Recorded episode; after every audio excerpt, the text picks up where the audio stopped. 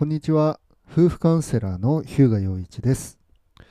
この番組では離婚したいと奥さんや旦那さんから言われてしまったあなたのために夫婦関係修復離婚回避の知恵を聖書からお話ししていきます。番組の概要欄に私がご提供している無料の動画講座夫婦関係修復え離婚回避に役立つ情報をお伝えしていますので、え興味のある方はご覧ください。えそれでは今回のテーマです、え夫のマスターベーションが理解できない妻たちということで、えご主人の、えインターネットポルノの主張、えそしてその、まあ、それを主張しながらのマスターベーションで、えー、まあ、もっと、えー、ひどいケースですと、まあ、風俗通いで、えー、傷つく奥さんたちの悩みを、えよく、えカウンセリングの中で、え伺います。で、えまあ、そのご主人たちの行動を、まあ、妻としてどのように理解したらいいのか、まあ、どう捉えたらいいのかということですね。えそれを、ま、聖書の言葉を頼りに、え考えてみたいと思います。えいつものように3つの点でお話をします。え1点目は、え性生活は夫婦のため。2点目は、えポルノ、風俗は不倫と同じ。で、3点目は、え原因は寂しさと誘惑ということですね。え聖書の言葉は信玄5章20節のえ、どうしてよその女に夢中になり見知らぬ女の胸を抱くのかという言葉になりますで、えー、あこれ最初に言っとかなければいけなかったですけれど、えーと、この動画、動画じゃないですね、ごめんなさい。えーと、この番組の内容、今回のですね、テーマの内容は、まあ、非常に、えーと性的なことにあの触れる、えー、内容になりますのであの近くに、えー、小さなお子さん、えー、もしくはまあ思春期のお子さんが、えーと、いらっしゃる場合は、えこのこの時点で、えーと、視聴を一旦中断していただいて、まあ、お一人というか、まあ、大人しかいない環境の中で聞いていただく、もしくは、まあ、できればお一人で聞いていただくことをお勧めします。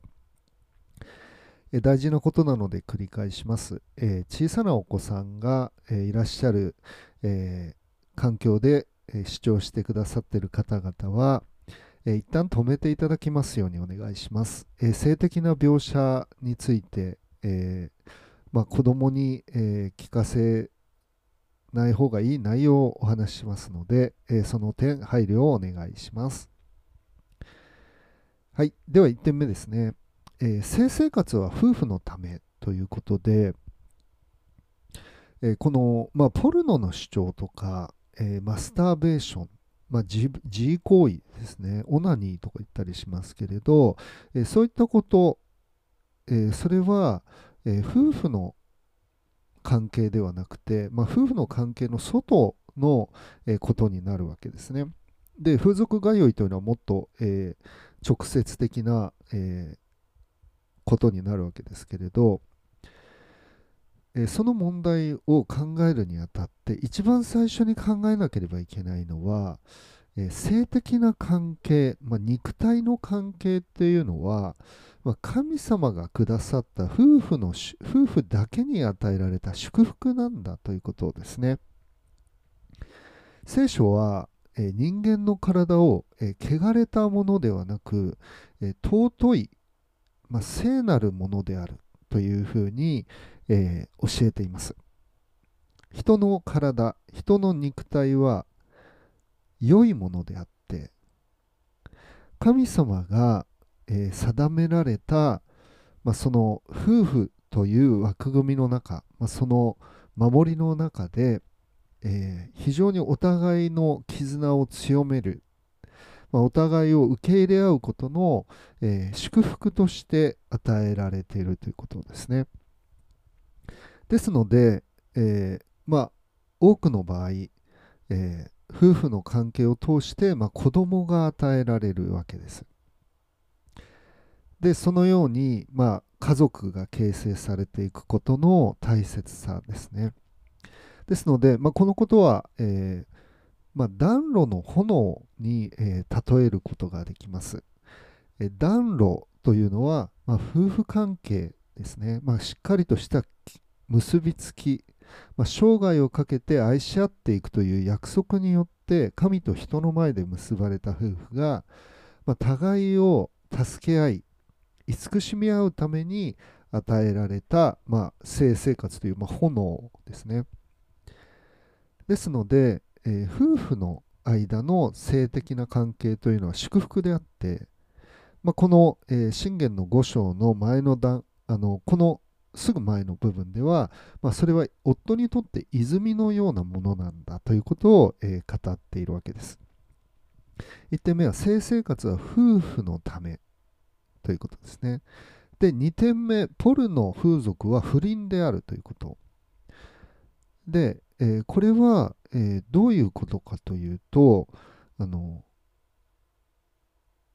夫婦になった時点で、まあ、自分自分の体は相手のものであるということになるわけです。で相手に対して、まあ、定説を守るという約束なんですよね。でこの性生活が夫婦の絆を強めるためであるならば、まあ、それを自分自身の快楽のため。で、えー、特に、まあ、ポルノを主張するというのは、まあその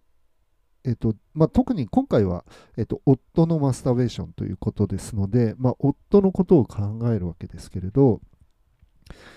妻以外の女性の裸それが例えばイメージであろうが、まあ、例えば漫画とか実在しない女性であったとしても、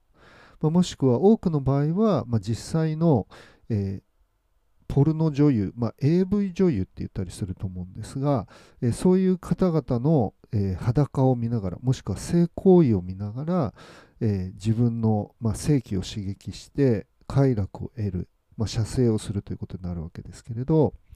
え、それは、え、ま、間違った用い方だということなんですよね。まあ、自分の肉体を汚すことになるというふうに言っていいわけです。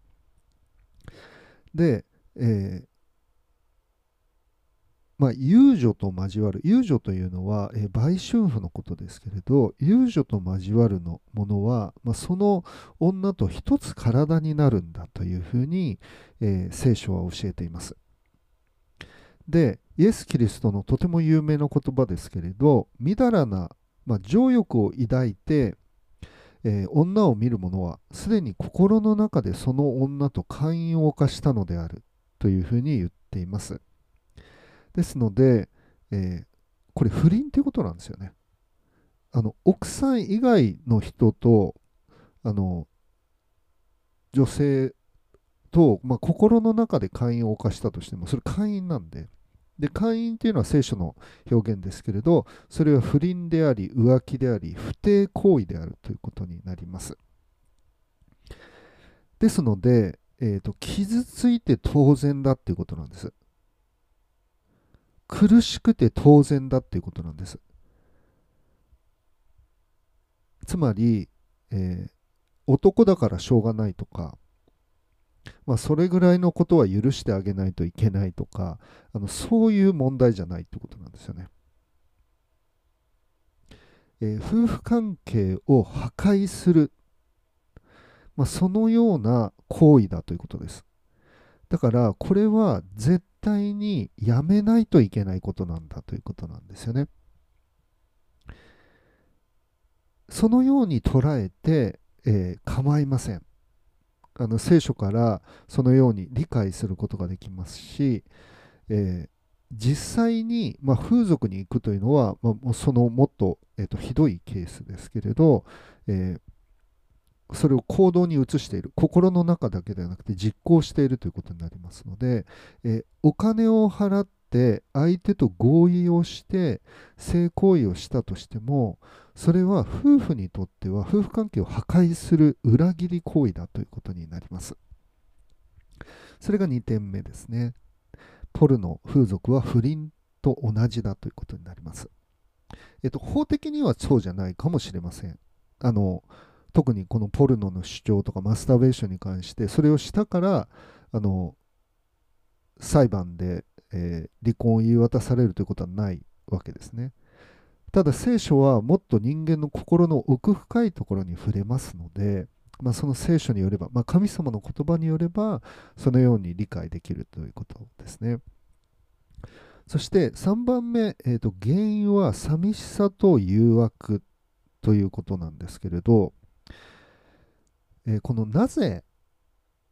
まあ、夫たちが妻との関係を捨てて、まあ、妻との関係を破壊する、まあ、外側に求めるのかということなんですね。で、ここが、ま、今日の聖書の箇所の部分でもあるんですけれど、どうしてよその女に夢中になり、見知らぬ女の胸を抱くのかというふうに書いてあるわけですね。で、このどうしてというのは、なんか理由を聞いてるわけじゃなくて、あの、まあ、そんなことするなというふうに あの神様の言葉は言ってるわけですね。つまりあのどんな理由があろうともこれは許されないことなんだということなんですけれどでこの「どうして」ということを突き詰めて考えていくとこれはですね欲望の問題じゃないっていうことなんですよね。あの性欲が強すぎてあのなんて言うんでしょうねギンギンというか、まあ、だから、えインターネットポルノ、マスターベーション、もしくは風俗ということになるんだということじゃなくて、あの寂しいんですよね。で、寂しさを埋めるために、このような行為に至るということなんです。ですから、あの夫婦の関係がとてもいいのに、えー、夫が、まあ、インターネットのポルノを見るとかマスターベーションを見るということは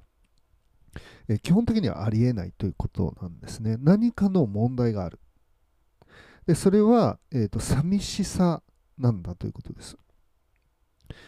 で、この、まあ、ポルノの世界とか、まあ、風俗の世界もそうなわけですけれど、まあ、これはほぼ、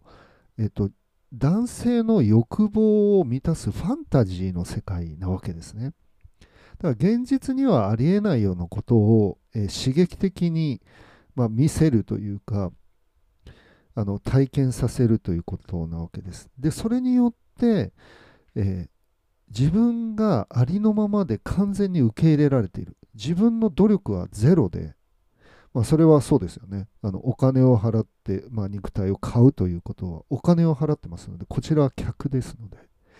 でインターネットポルノも同じなんですね誰かがお金を払ってそれを作っているわけですで嫌なことを普通の女性であればあのありえないというか受け入れられないようなことをやっていくということになるわけですね。だから、えー、まあ、どういうことかというと何の努力もなしにあの自分が完全に受け入れられているという感覚を得てしまうということなんですね。で、えー、まあ、寂しさが原因ということになります。でじゃあ私が悪いの？というふうに奥さんたちが感じるわけですけれどあのそうではないんですよね。でその寂しいとしても本来であればその寂しさを奥さんとの関係においてあの解決する、まあ、奥さんを愛することによって愛し合う関係を深めていかなければいけないんですけれど、まあ、人間は自己中心の弱さがあるので楽な方に流れるということなんですよね。でこの性風俗産業とかこのインターネットポルノ産業というのはあの依存症ビジネスですのであのその、まあ、人間の心の寂しさ、まあ、夫たちの寂しさにつけ込む、まあ、誘惑という形になるわけですね。で、えー、そのやってはいけないと分かっているのにやってしまうという、まあ、人間の罪深さと弱さの部分で、えー屈服してしまう負けてしまうということがあるわけですね。で今回はじゃあどうしたらいいのかというのはまたあのお話ししていきますけれどどうういうふうに理解したらいいのかということを、えー、お話ししました。で、えーこのことは、えっと、まずこの理解がなければあの解決もないんですよね。なぜなら